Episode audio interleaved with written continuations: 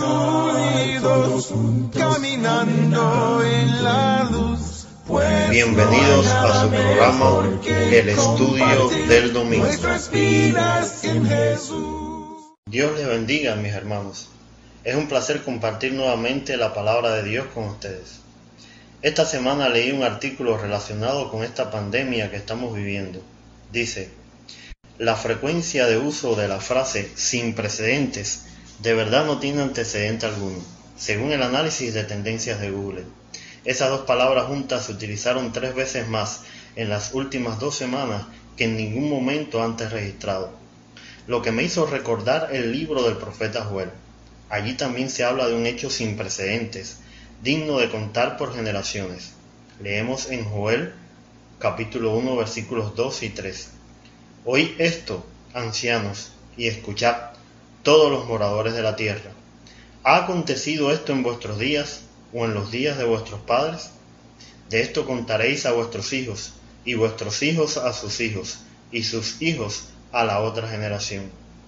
¿Qué hecho sin precedentes había ocurrido digno de ser contado por generaciones? Lo extraordinario que nunca antes se había visto y debía ser contado por generaciones se identifica con una plaga devastadora de langostas.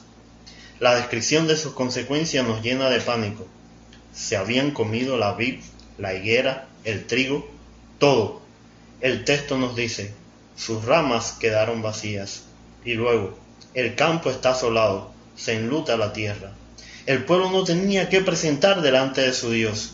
Desapareció de la casa de Jehová la ofrenda y la libación. ¿Qué podía hacer Judá en esta situación?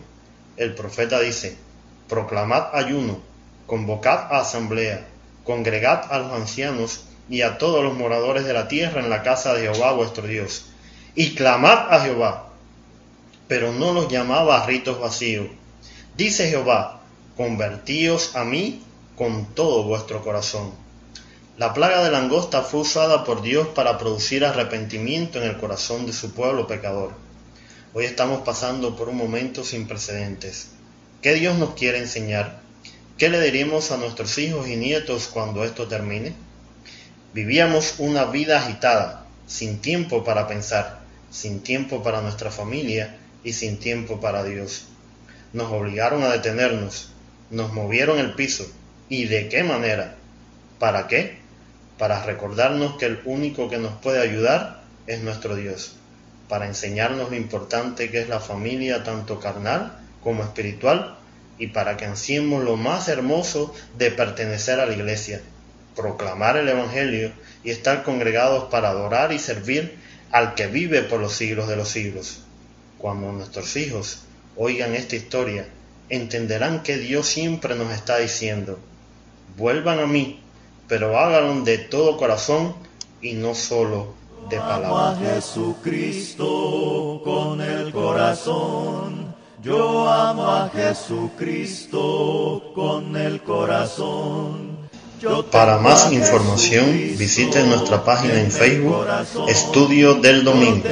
Hasta un próximo encuentro. El Señor esté con nosotros. Lo tengo, lo tengo en el corazón. Lo tengo, lo tengo en el corazón.